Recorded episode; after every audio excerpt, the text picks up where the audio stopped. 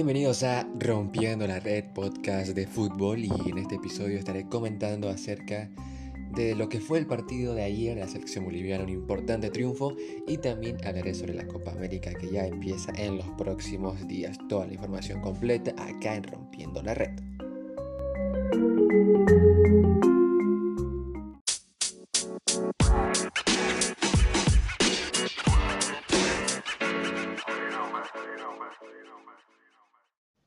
Muy buen triunfo de los dirigidos por Farías en un muy buen partido. Bolivia superior de principio a fin, pese a que hubo en ciertas ocasiones donde el tinto se acercó con cierto peligro al, eh, arco de Carlos Lampe. Quiero ver las notas de las alineaciones. Eh, Lampe para mí, a ver, fue cómplice en el gol de Venezuela porque, a ver, Lampe es un arquero experimentado, eh, ha jugado Libertadores, Copa América y esos goles se los puede evitar. Mm, más allá de eso, tuvo unas dos buenas intervenciones y tampoco es que Venezuela haya tenido remates claros al arco. Pese a eso, fue cómplice en el, en el gol que pudo haber sido evitado y le voy a dar un 5,5 al Lampe. Un, pasar raspando por el triunfo, porque no tuvo mucha incidencia en el partido ese gol. Bejarano, lateral derecho, partidazo gol y asistencia. Un partido perfecto, gol de cabeza, eh, siempre desequilibrando por las bandas, metiendo mucha intensidad al juego. Para mí un 8 y medio la puntuación de, de Bejarano. Me gustó, me gustó bastante la pareja de centrales. Eh, la joven pareja entre Aquín y Quinteros.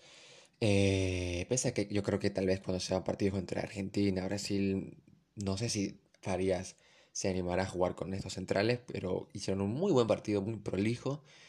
Eh, no cometieron ningún error. A ver, tal vez en el, gol de, Venezuela, es cierto, retrocedieron muy tarde, no estuvieron concentrados en esa jugada puntual, pero fue una jugada típica que sucede en el partido.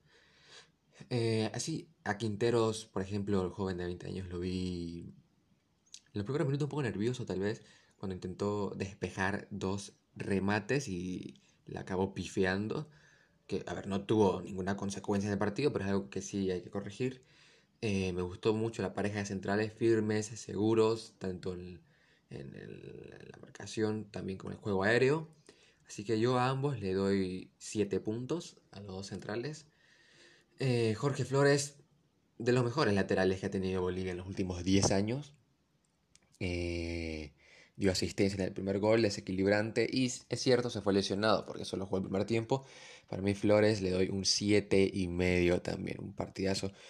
Me gusta mucho Flores como lateral, siempre en los partidos de Bolivia, estos últimos, los amistosos contra Ecuador, contra Chile, lo he visto muy seguro, pasa bastante al ataque y defiende también muy bien. Eh, me, deja, muy seguro los dos laterales de Bolivia. A ver, no son ni, ni Roberto Carlos ni, ni Cafú, pero Creo que a comparación de otros laterales que en, anteriores eliminatorias, en anteriores torneos, eh, los, veo, los veo bastante bien en, este periodo. Justiniano, un partidazo hizo Justiniano. Yo siempre comentaba que el error de Bolivia en los partidos es que pierde la segunda pelota. Cuando hay un despeje, eh, cuando hay algún choque, un contacto, siempre la pelota queda al rival, es increíble. Eso pasó, por ejemplo, contra Argentina. Contra Argentina en el medio campo lo ganó el conjunto albiceleste. Eh, nunca se podía rematar bien el balón y nunca ganaba el, despeje, el medio campo boliviano. Y aquí sí lo hizo muy bien Justiniano. Jugó muy buen partido, impecable, sólido en defensa, pasó bastante al ataque y ganó todas las pelotas que quedaban en, en la segunda jugada. Y para mí Justiniano se merece un sólido 8 puntos. Pese a que se ganó una amarilla ya al final del partido, se pudo haber evitado, pero hizo un muy buen partido Justiniano. Henry Vaca me sorprendió. Jugó como si fuera su partido número 50 con la selección. Muy seguro, muy rápido. Y eso le falta a Bolivia. Jugadores desequilibrantes, que tengan ese perfil de, de, amagar, que sean veloces, rápidos, que ganen el uno contra uno. Henry Vaca ganó como tres veces en el uno contra uno contra el defensor Villanueva de Venezuela casi da una asistencia de gol. Y sí es cierto que lo cambiaron bastante temprano. Farías lo, modificó al minuto 57, si no me equivoco, que ya estaba cansado. Falta adaptación, falta el aspecto físico a Henry Vaca. Pero le doy un 7 y medio porque jugó bastante bien. Eso le falta a Bolivia. Jugadores atrevidos, que encaren, que, no se escondan en el uno contra uno. Generalmente siempre fue Arce el que hacía esas jugadas, pero me gustó bastante Henry Vaca y, y, es un muy buen partido y hay, esperanzas de que pueda repetir estas actuaciones en futuros compromisos. Eh, Ramallo, muy buen partido de Ramallo. Ha tenido una muy buena temporada de Ramallo en, el, Always Ready, pese a que no clasificaron de ronda en el Libertadores. Me gustó el partido, tuvo chances para hacer su gol. Le doy 8 puntos a Ramallo porque juega bien, pese a que tal vez no, no metió asistencia, no, no, no hizo ningún gol, pero siempre aporta en ataque, eh, siempre aparece, llama el juego, dirige bien el, ataque. Me gustó el partido de Ramallo. Conejo Arce, muy buen partido otra vez. Eh, como siempre, encarando, velocidad, eh, que dirige el ataque también de la selección. Eh, le doy 7 puntos al Conejo Arce. Dio la asistencia del gol de Jarana en el córner. Saavedra. Saavedra hizo un muy buen partido. Tuvo dos remates que pudo haber sido gol. Bueno, el primero que se ataja el arquero y desencadena en el gol de Bejarano. Y otro que hace un golazo de volea. Pero bueno, Saavedra como siempre juega muy bien en la altura. Eh, Hernando Sil está más que acostumbrado. Y para mí Saavedra tiene 7 y medio. Y el goleador Marcelo Martins, como siempre Martins, eh, llevando al juego, teniendo la responsabilidad, no se esconde, ayuda en defensa, marca. Si bien es cierto que hizo la falta en el gol de Venezuela, una falta bastante tonta, porque el jugador venezolano estaba de espaldas al arco y a muchos metros de distancia, fue una falta bastante tonta. Y también es cierto que se perdió de hacer un hat-trick eh, estaba solo contra el arquero venezolano, pero bueno, Martins hizo un partidazo, nada que reprocharle y le doy 9 puntos. Y a Farías, que hizo muy bien los cambios por primera vez desde que veo un partido de Farías, tuvo una buena lectura del partido. Metió a Guayar cuando tenía que entrar Guayar para ayudar en medio campo. Eh, puso a Gilbert Álvarez que tuvo bastante incidencia en el partido porque era arrastra la marca para que Martins cagase en el tercer gol. Después puso a Sagredo que bueno tenía que reemplazar a Flores. Eh, muy bien Farías, 8 puntos para Farías. Me gustó la selección boliviana, un gran partido. Y ojalá que estas actuaciones se repitan en los futuros compromisos, en el partido contra Chile, que es el próximo partido en, eliminatorias, y en la Copa América, que ya estaré hablando sobre eso. Muy buen partido de Bolivia. Venezuela sigue sin ganar en La Paz. Y bueno, Bolivia ya sale del fondo y, respira un poco.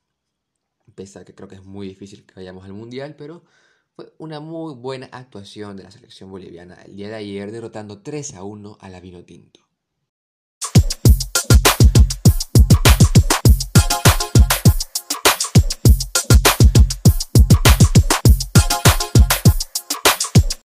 Bueno, la Copa América se confirmó que va a ser en territorio brasileño después de que Argentina y Colombia declinaran sus candidaturas. Colombia por el estallido social y las manifestaciones que se están viviendo. Y Argentina porque mencionaron que no se sentían capaces tras eh, el COVID que está volviendo a afectar a la población argentina.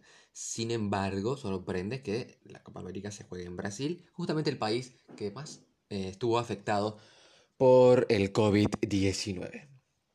Eh, creo que tal vez fue eh, una, cuestión de infraestructura, porque Brasil tiene estadios y la logística adecuada para la realización de la Copa.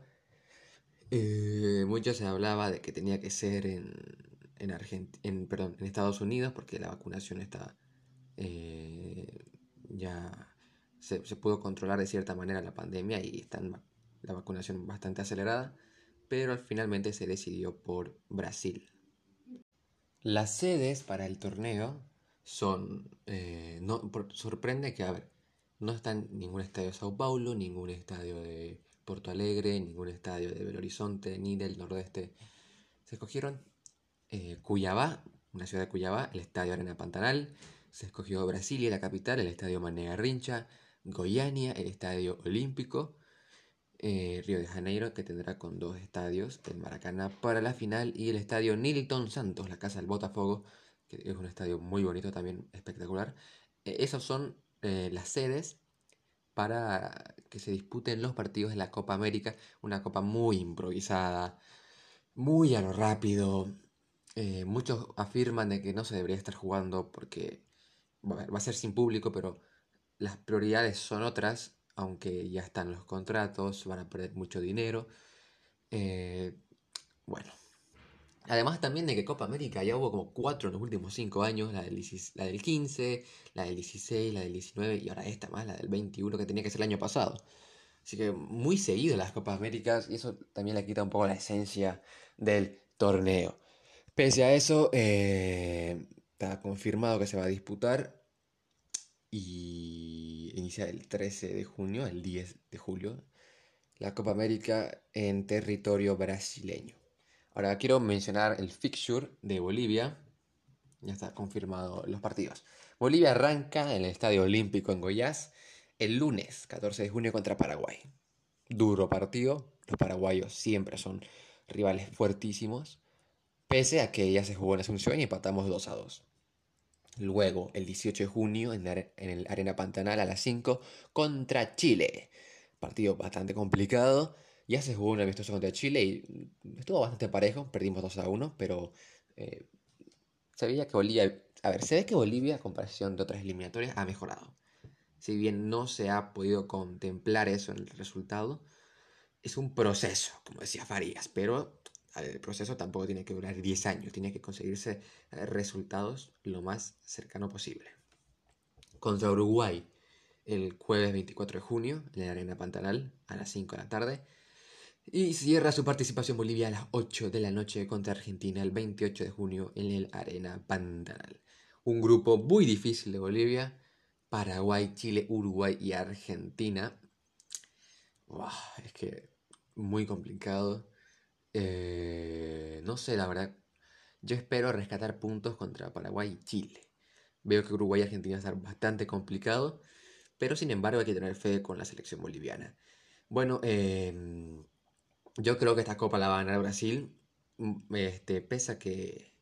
Bueno, voy a hablar más adelante sobre eso, pero eh, en este momento sobre los pronósticos creo que va a ganar Brasil. Es la mejor selección sudamericana y otra vez se va a realizar en su casa, así que yo creo que Brasil puede ganar sin problemas. Eh, creo que Chile y Ecuador pueden dar sorpresa. Sin embargo, la selección boliviana va a ser muy difícil que pase de ronda porque tiene un grupo muy complicado. Pese a eso, no hay que perder las esperanzas. Sabemos que Bolivia está trabajando bastante bien, mucho compromiso. Eh, a pesar de que es evidente la diferencia entre los jugadores, cuerpo técnico que hay, por ejemplo, contra Argentina, que es una potencia del ámbito del fútbol. Em, esperemos que se pueda realizar una buena participación en la Copa América 2021.